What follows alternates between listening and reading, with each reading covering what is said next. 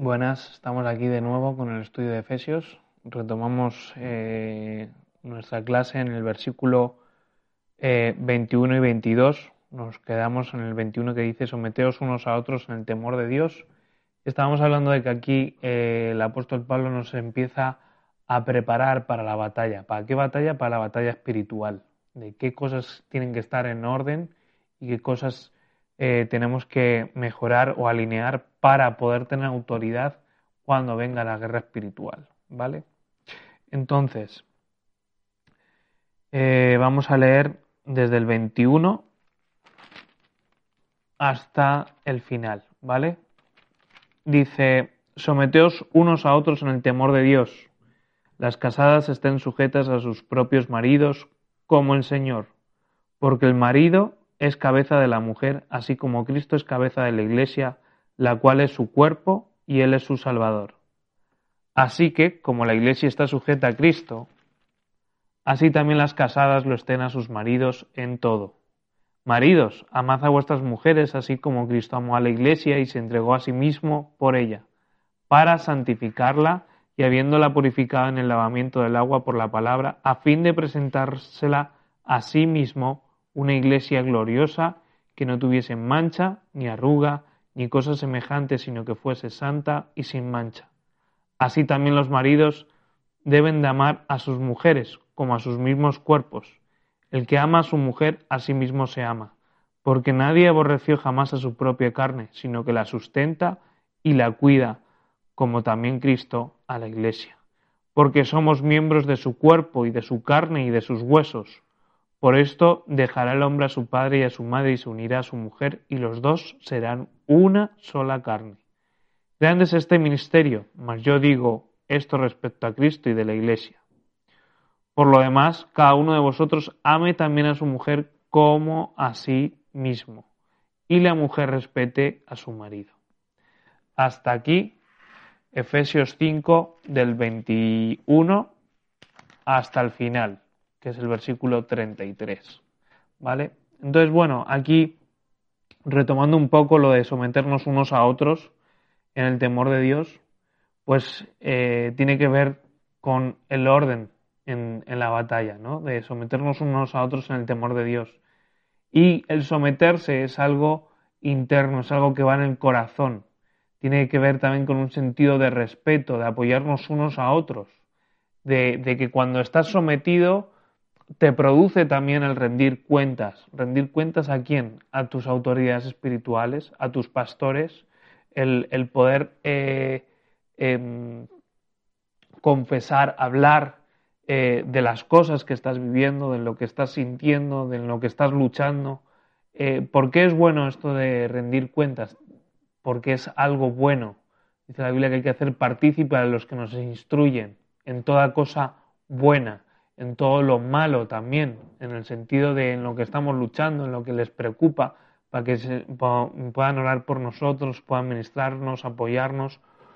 Y evidentemente eh, al someternos nos estamos cubriendo unos a otros, pero es en dos direcciones. No es que hay una cabeza, sino que mm, ni de la cabeza a los pies, sino que es de la cabeza a los pies y de los pies a la cabeza. Toda la iglesia una se tiene que someter unos a otros, de trabajar en conjunto. Eso tiene que ver también con un sentido de unidad, de trabajar en equipo.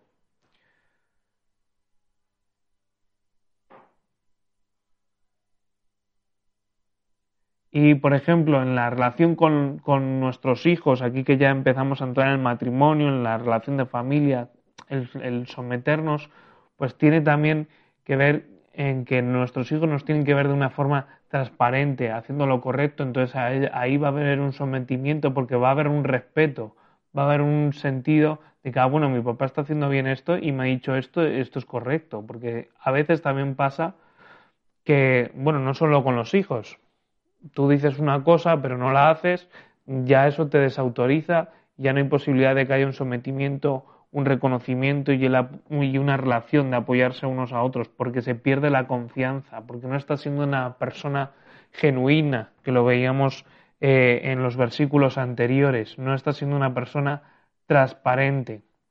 El sometimiento también tiene que ver con un compromiso. Eh, aquí habla de, de someteos unos a otros en el temor de Dios. Eh, un compromiso con quién? Con Dios, por respeto a Dios. ¿Vale?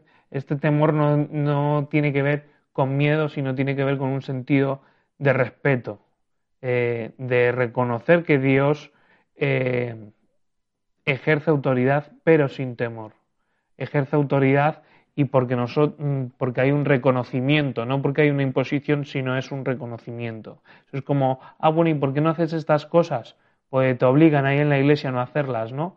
Y no, es por respeto, es por reconocimiento, es por sometimiento, que es de una forma voluntaria, que por eso decimos que es algo interno. Cuando tú entiendes el compromiso que tienes con Dios, con la iglesia, con tus hermanos, con tus compañeros de milicia, de ejército, entonces es que surge ese sometimiento eh, profundo.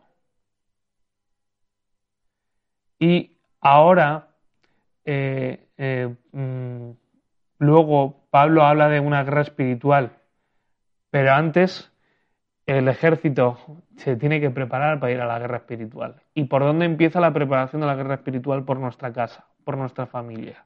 Y entonces por eso empieza, después de que habla de esto de someternos unos a otros, entra a hablar del matrimonio, el matrimonio de Cristo y de la Iglesia, pero a la vez es el matrimonio real, que nuestro matrimonio es un reflejo de la misma relación que Dios y la Iglesia, ¿vale?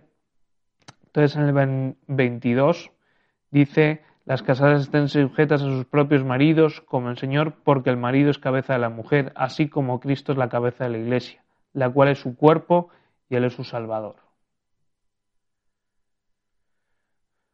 ¿Vale? En esta relación, dice, las casadas están sujetas a sus propios maridos como el Señor. Pero no quiere decir que nosotros tenemos que reclamar ese sometimiento y esa relación con la esposa. Ah, aquí haces tú lo que yo diga porque yo soy la cabeza. No. Es eh, en ese sentido que estábamos viendo precisamente someternos unos a los otros. Ahora dice, las casadas estén sujetas a sus propios maridos. Mm, tiene que ver también que en esa época, pues eh, eh, aquí el apóstol Pablo probablemente a lo mejor estaba viendo también problemas de las mujeres en relación con sus maridos, y entonces estaba haciendo una exhortación mayor a, que las mujeres pues eh, arreglaran las cosas con su, con su esposo, con su pareja. Pero dice, las casadas estén sujetas a sus propios maridos. Pero evidentemente no funciona el entrar en, en exigencias, ¿vale? Y tiene que ver más con una relación de que si estás en el espíritu, estás en las cosas, tu marido está en el espíritu, tú estás en el espíritu, entonces hay esa relación y ese funcionamiento como Dios estableció que funcione el matrimonio. Eh, va a venir entonces el sometimiento solo, porque los dos vais a estar unánimes juntos, buscando a Dios, unánimes juntos, alineados al Espíritu Santo, amando a Dios, buscando hacer las cosas como Dios quiere. Entonces ahí esa, ese aceite enganchando los engranajes para funcionar conjuntamente como equipo.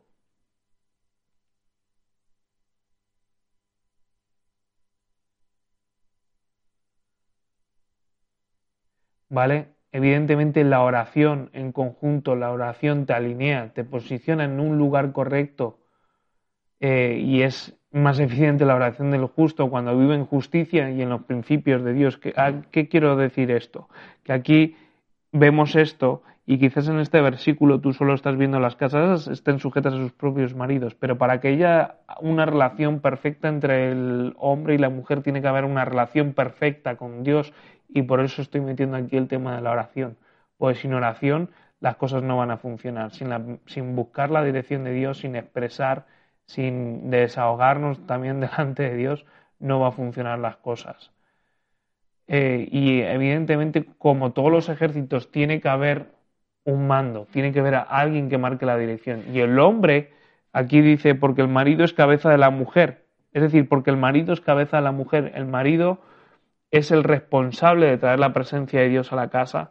El marido es el responsable de traer el altar a la casa, de producir ese lugar, ese espacio, de buscar a Dios. Es el responsable de la espiritualidad, no es la mujer, es el hombre el que tiene que tomar los papeles y la dirección y marcar la dirección en el matrimonio, marcar la dirección como familia hacia donde apuntamos. Y la mujer debe de apoyar, debe de, precisamente eso de estar sujeta, de acompañar, de ir juntos.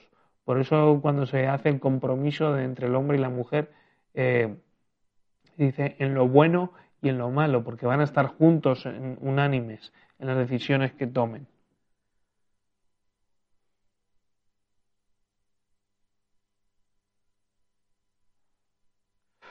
Eh, y evidentemente, pues eh, el, el, papá, pues, cara a los hijos también tiene una referencia. Es el que tiene que marcar la pasión por las cosas de Dios, marcar, eh, mm, transmitir a los hijos el deseo de buscar las cosas de Dios. No es tarea de la madre, sino es tarea del padre, porque aquí vemos que dice, porque el marido es la cabeza de la mujer, así como Cristo es la cabeza de la iglesia, es decir, Cristo es el que marca el rumbo a la iglesia, es el que marca los principios a la iglesia y el marido tiene que hacer exactamente lo mismo en esta simbología que estamos viendo Cristo y la iglesia, el hombre y la mujer, el marido y la esposa. Y el hombre eh, que no avanza, que no levanta vallado, que no hace estas cosas, obviamente el enemigo va a tumbar eso, va a destruir ese matrimonio y va a poder entrar ahí. Tiene que haber una estructura, tiene que haber una fortaleza en la casa. Una familia sólida es sólida cuando el matrimonio es sólido. ¿Cómo es sólido? Pues él dice que el cordón de tres dobleces es irrompible. ¿Qué tres dobleces? El hombre, la mujer, el padre, la madre, el esposo, la esposa y Cristo y Dios en el medio, entrelazando el matrimonio, entrelazando esa relación para que sea permanente, para que sea fuerte. Primera de Corintios 11:3 dice, pero quiero que sepáis que Cristo es la cabeza de todo varón. Es decir, no es que el varón, eh, el hombre tenga que hacer lo que le dé la gana para dirigir la casa, sino que responde a alguien superior. Ese superior es Cristo, al que te tienes que sujetar y someter es a Cristo. Dice, el Cristo es la cabeza de todo varón y el varón es la cabeza de la mujer y Dios la cabeza de Cristo. Entonces es Dios Cristo, el hombre y la mujer. Y eh, cuando hay ese alineamiento, las cosas funcionan.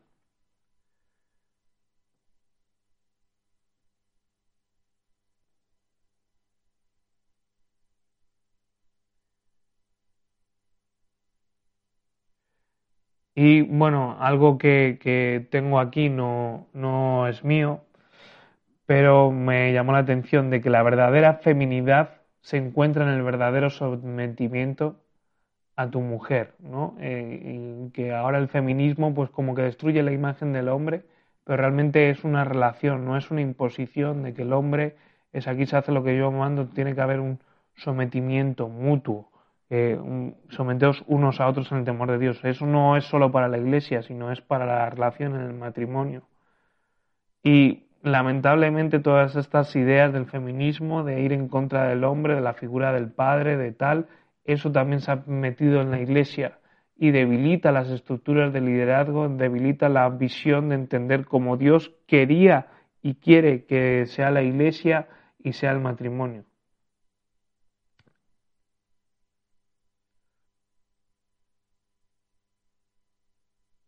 Y también pues tenemos una, una responsabilidad. Una mujer cubierta por su esposo, evidentemente el diablo no la puede tocar porque es un principio, porque el hombre es cabeza de la mujer, pero no es cabeza para mandar, sino es cabeza para cubrirla también a nivel espiritual, de, de orar por tu mujer, de declarar bendición, de, de orar e interceder para poner vallado alrededor de su vida, de protegerla.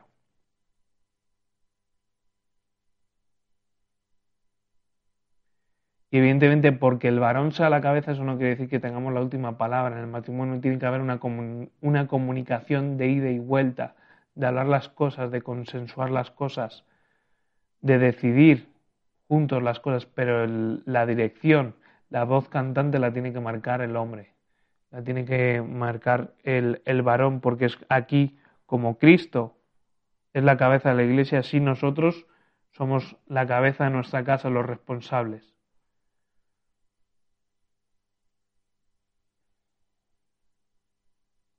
Y bueno, tengo aquí anotado pues también el tema de los hijos. Eh, evidentemente, eh, los hijos hacen lo que ven a los padres y también se fijan en lo que hacemos. Si tú buscas y creas eh, un espacio de, de, buscar, de adorar a Dios, de orar, de bendecir la mesa, los hijos te van a seguir, te van a acompañar. Pero si tú a tu hijo le pides orar, pero a ti nunca te ve orar, no te ve leer la Biblia, no te ve desear ir a la iglesia, pues evidentemente no esperes que siga eh, tus pasos porque no lo va a hacer. Al contrario, le va a generar confusión eh, y no le, va a, no le va a parecer eh, correcto. ¿Vale?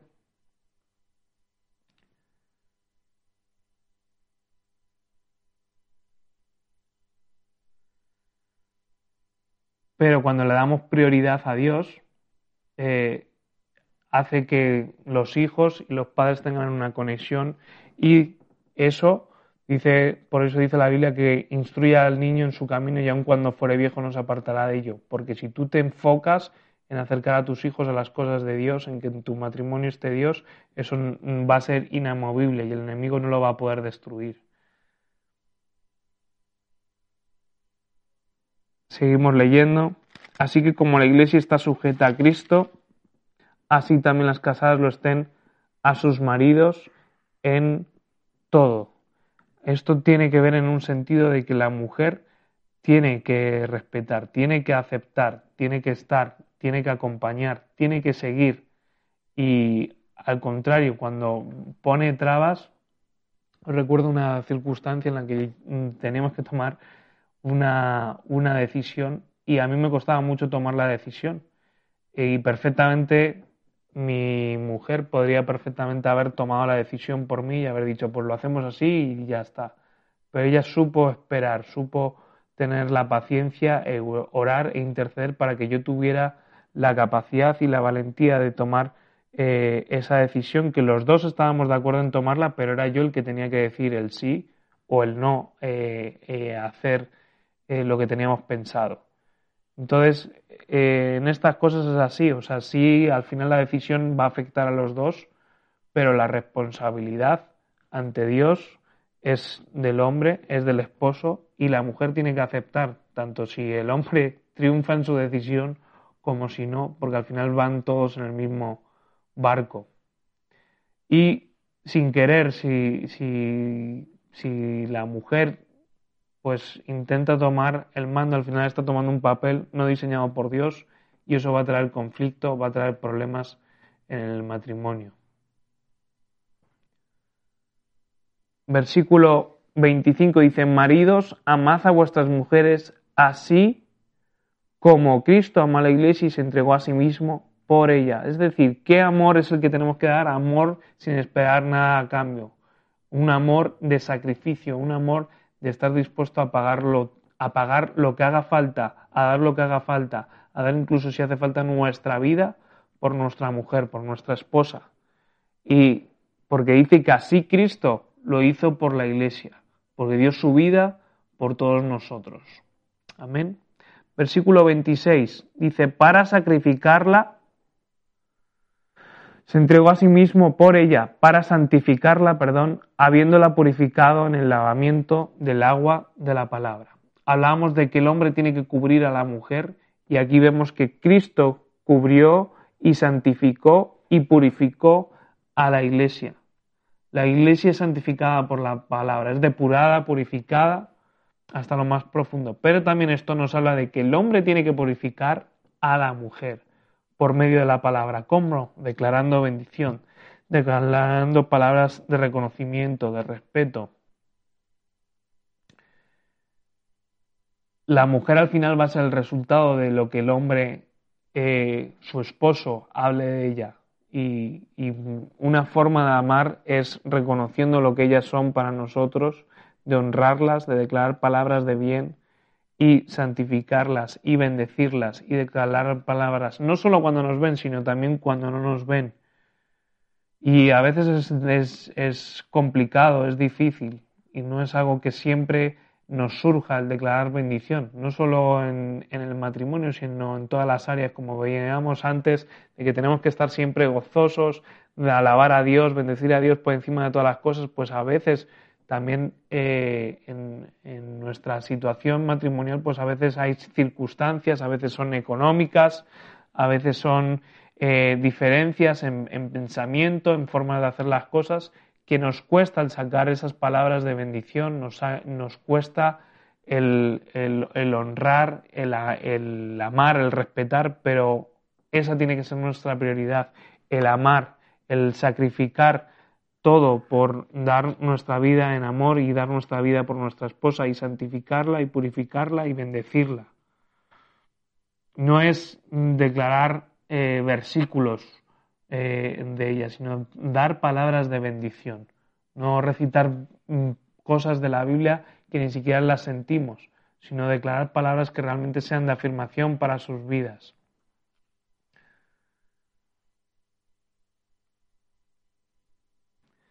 Sigue diciendo, a fin de presentarla a sí mismo una iglesia gloriosa, que no tuviese mancha ni arruga, ni cosa semejante, sino que fuese santa y sin mancha.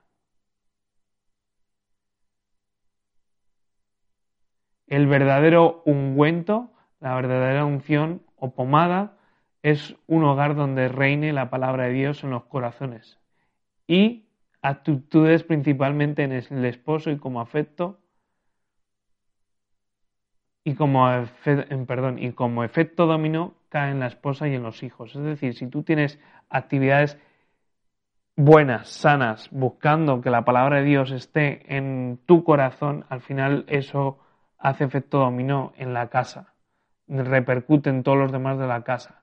Y mm, en una relación de matrimonio, pues es importante la parte física, pero más que lo físico es la parte espiritual, porque al final el único que nos entrelaza, el único que puede traer paz, el único que puede traer dominio propio, el único que puede traer perdón, reconciliación, lugar de edificación, de exhortación, de edificarnos los unos a los otros, al final es lo espiritual, es la vida del Espíritu Santo, es la vida, la comunión con Dios, lo que nos une, lo que nos entrelaza, lo que nos acerca a nuestra pareja más que lo físico, más que lo superficial.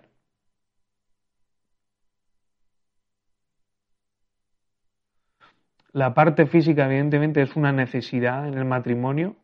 Eh, la parte de relaciones es una parte importante, pero no podemos hacerla el centro de nuestra relación. Uno no se casa solo para poder tener acceso a eso, sino se casa para ir juntos, en un caminar juntos como compañeros. Y entonces ahí abres el abanico a un montón de cosas, el hablar, el conversar, el compartir tiempos de calidad, el, el idear, el planificar, el buscar el cumplir el propósito de Dios juntos y al final lo físico es solo una parte pequeña de todo lo que los dos como individuos necesitamos cubrir en conjunto.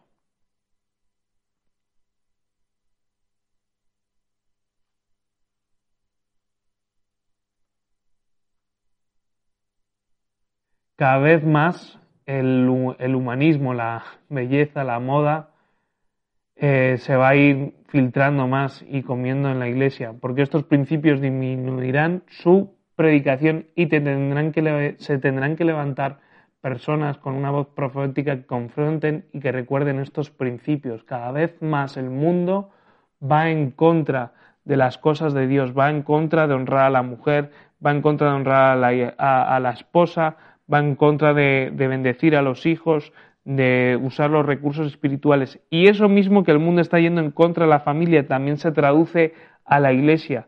Va en contra de la espiritualidad de las personas, va en contra de, tener una iglesia santa conforme a las escrituras eh, y cada vez es más difícil el mantener la sana doctrina, como habla ahí en Timoteo de, que tenemos que ser cuidadores de la sana doctrina, guardadores de la sana doctrina. La sana doctrina es que Dios es un Dios de familia, es un Dios de matrimonio, es un Dios eh, padre de hijos y Él desea que la familia sea la estructura para la lucha espiritual. No es solo el hombre el que va a luchar por la casa, sino es la familia como un solo cuerpo. Igual que la iglesia es un solo cuerpo, la familia es un solo cuerpo y Dios es lo que quiere que nosotros vayamos a la batalla. Por eso el, el apóstol Pablo está dando tanta importancia aquí, antes de hablar de las cosas de la batalla espiritual, está hablando de la unidad familiar. Primero el matrimonio y luego de la relación entre los hijos y de los padres. Porque el enemigo cuando va a destruir no va a destruir a un individuo,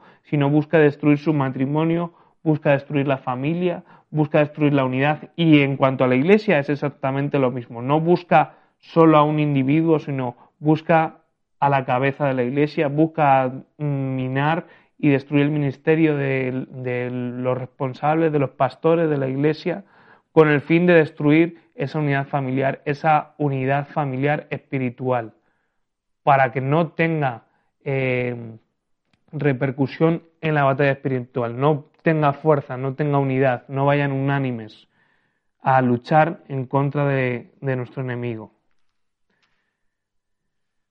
Versículo 28. Así también los maridos así también los maridos deben amar a sus mujeres como a sus mismos cuerpos. El que ama a su mujer, a sí mismo se ama. Tenemos que cuidarnos de nosotros y de la misma forma que nos cuidamos a nosotros, cuidar a nuestras mujeres, amándolas, cuidándolas, respetándolas. Pero primero uno tiene que ser capaz de cuidarse a sí mismo. Si no te cuidas no vas a ser capaz de cuidar a los demás. De ahí entran nuestras prioridades. Nuestra prioridad es Dios, es la familia, es nuestra esposa, nuestros hijos, después vamos nosotros y después el ministerio, porque de nada sirve que quieras ministerio, que quieras ser evangelista, predicador o trabajar en la iglesia si tienes descuidada tu familia y tienes descuidada tu relación con Dios y tienes descuidada tu vida, porque de nada va a servir, no va a prosperar, no va a ser de bendición. 29 dice, porque nadie aborreció jamás a su propia carne, sino que la sustenta y la cuida, como también Cristo a la iglesia. Es decir, nosotros nunca tenemos que aborrecer a nuestras mujeres, nunca tenemos que aborrecer a nuestros esposos, aborrecer a nuestros hijos, porque son de nuestra propia carne, porque dice que seremos una sola carne. Eh, estamos llamados a ser una sola carne. Con lo cual, si tú te estás despreciando a ti o estás aborreciendo a tu esposa, estás aborreciendo parte de tu cuerpo, parte de lo que tú eres. Porque dice que además, como también Cristo a la iglesia, porque nadie aborreció jamás a su propia carne, sino que sustenta y la cuida como también Cristo a la iglesia. Y esto también nos tiene que llevar a pensar en qué hablamos, qué hacemos por la iglesia. Eh, porque no podemos aborrecer a la iglesia, no podemos aborrecer el lugar donde nos ha puesto, no podemos aborrecer ni siquiera al hermano que nos cae mal, a la persona con la que nos cuesta relacionarnos. No debemos de caer en eso, sino al contrario, tenemos que preocuparnos de, de su sustento, de cuidarla, su sustento físico y de su sustento espiritual.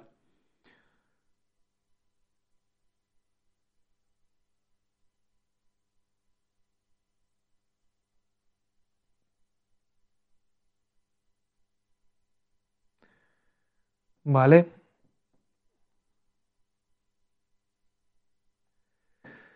Seguimos, versículo 30. Porque somos miembros de su cuerpo, de su carne y de sus huesos.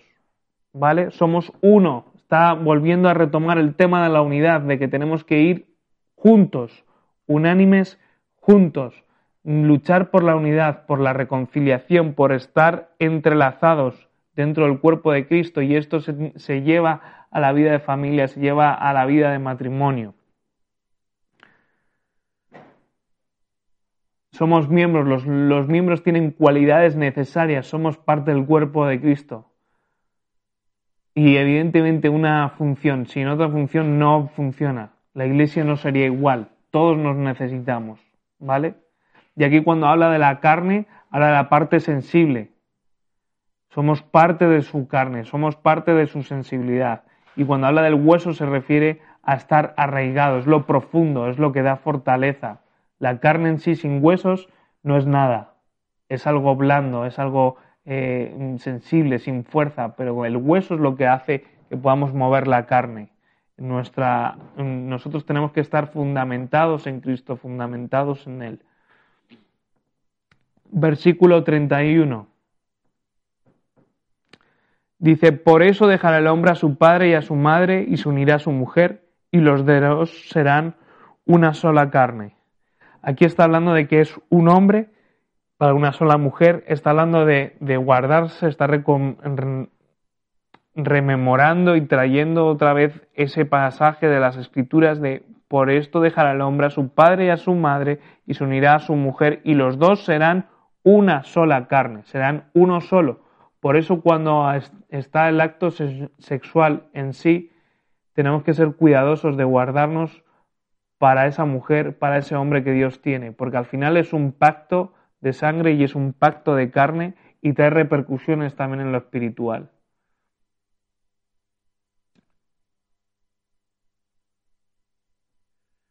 Y aquí, evidentemente, otra enseñanza que sacamos es que la mujer vive en la cobertura de los padres, pero cuando se casa pasa a ser a estar bajo la cobertura de su marido, su autoridad, su, el que es responsable de su vida, porque dice que la mujer es vaso frágil, que nosotros estamos llamados a cuidarla, es el marido, ya no son los padres, sino es el marido el que toma las decisiones correctas tanto de su vida espiritual como de su vida física, es el que tiene que traer el sostenimiento a la casa, a la familia. Y eso también es lo que trae también eh, eh, autoridad eh, al hombre en la casa.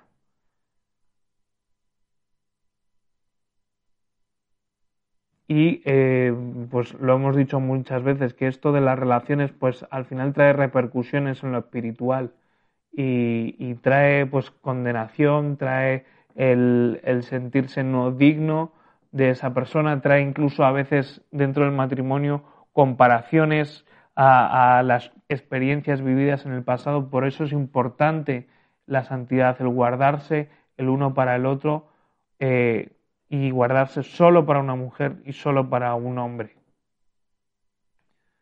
Evidentemente, si en tu pasado ha habido esas cosas, Dios puede restaurarlas, Dios puede restituirlas, Dios puede traer sanidad, puede traer perdón. Y Dios es un Dios que perdona y que da gracia y que da nuevas oportunidades. Y Él es soberano para restaurar todo tu pasado, borrar todo tu pasado, para que cuando conozcas a esa persona con la que te cases y te unas definitivamente para la eternidad, hasta que la muerte os separe, para que sea de bendición, Él se va a ocupar de hacerlo y eh, así es como Él lo hace.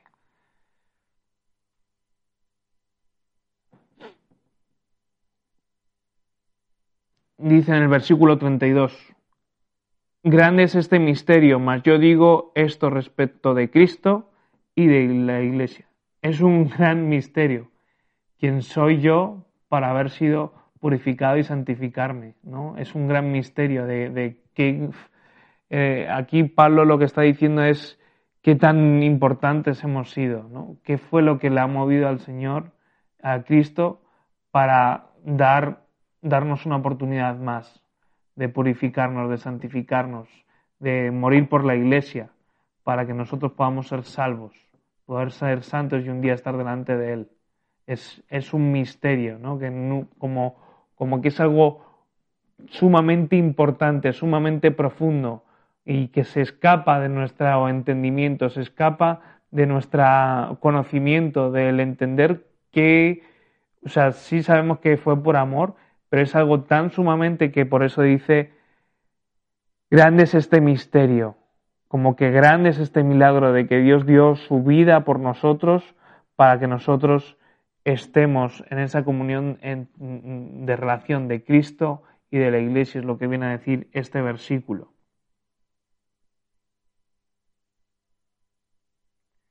Y porque por medio de él viene el perdón de pecados y eso nos quita eh, el perdón. Y qué casualidad que justo habla de esto de grande es este misterio, como yo digo esto respecto a Cristo de la Iglesia y justo relacionado con el versículo 31 del, del, del matrimonio. Porque aquí pues podemos ver lo que os decía, de que Dios restaura, de que Dios perdona, de que Dios libera, de que ese misterio de Dios, Él es tan eh, grande, tan poderoso, que nos da una oportunidad nueva de hacer las cosas, nos restaura, nos restituye. Y aún en medio, quizás, pues llevas muchos años de matrimonio y quizás con todo esto que estamos viendo, pues como, como me, pasa a mí, de que analizas y de que hay cosas a mejorar, de cosas a, a, poner en práctica, de cosas quizás a retomar eh, ahora que estamos ya por terminar.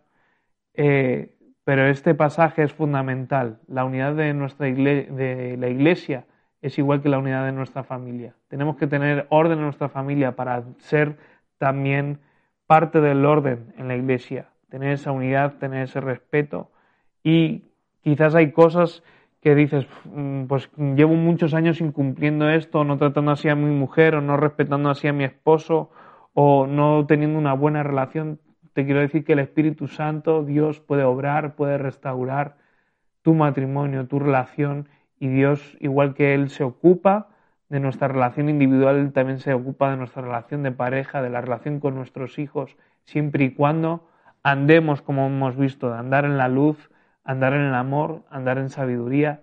Esos son tres claves para que Dios esté con nosotros, para que su voluntad se haga perfecta en nosotros. Y el versículo 33, con esto terminamos, dice, por lo demás, cada uno de vosotros ame también a su mujer como a sí mismo y la mujer respete a su marido. Nombra estas dos cosas, estos grandes dilemas. El hombre ama a la mujer y la mujer respeta a su marido.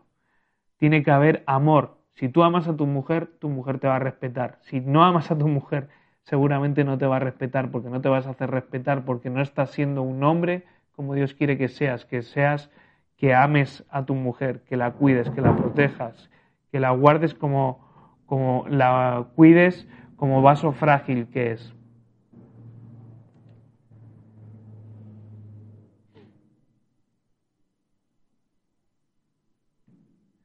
evidentemente pues es difícil eh, estas dos cosas ¿no? en el matrimonio. Es algo que constantemente tenemos que trabajar, pero como decías, por el poder del Espíritu Santo que, y el tiempo y la experiencia y el buscar y el hablar y el consensuar las cosas que vamos a ir mejorando en estas cosas, en estos temas que es a veces peliagudo el hablarlas como, como pareja, incluso a veces el hablarlas en la iglesia.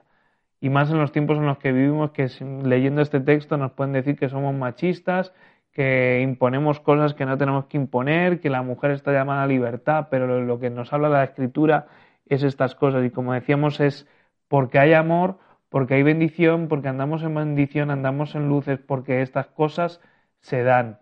Si no es por imposición, no es por reglamento, sino es porque fluyen desde el corazón, desde lo profundo porque nos sometemos, como veíamos en el versículo 21, pues nos sometemos unos a otros en ese temor de Dios, es que fluyen las cosas. Y en la iglesia es exactamente lo mismo.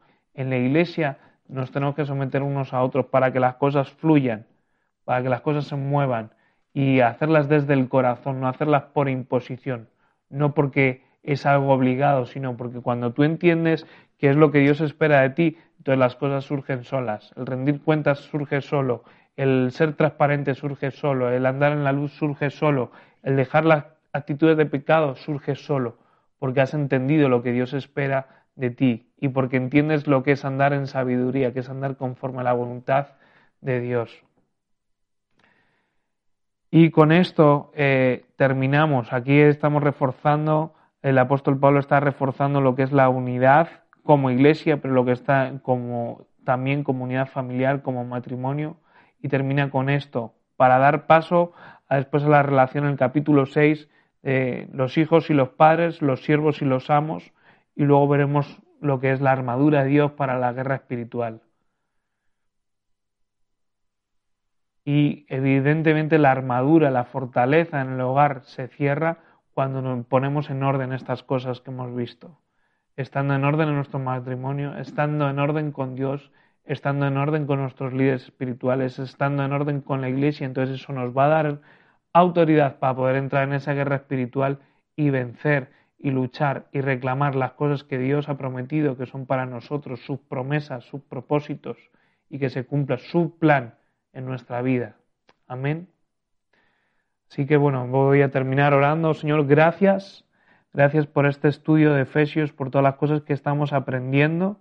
Me incluyo en ese aprendiendo, Señor, porque siempre tenemos cosas nuevas a aplicar en nuestra vida, en nuestra espiritualidad, en nuestro matrimonio, en nuestra relación contigo, en la relación con la iglesia. Como iglesia también estamos aprendiendo.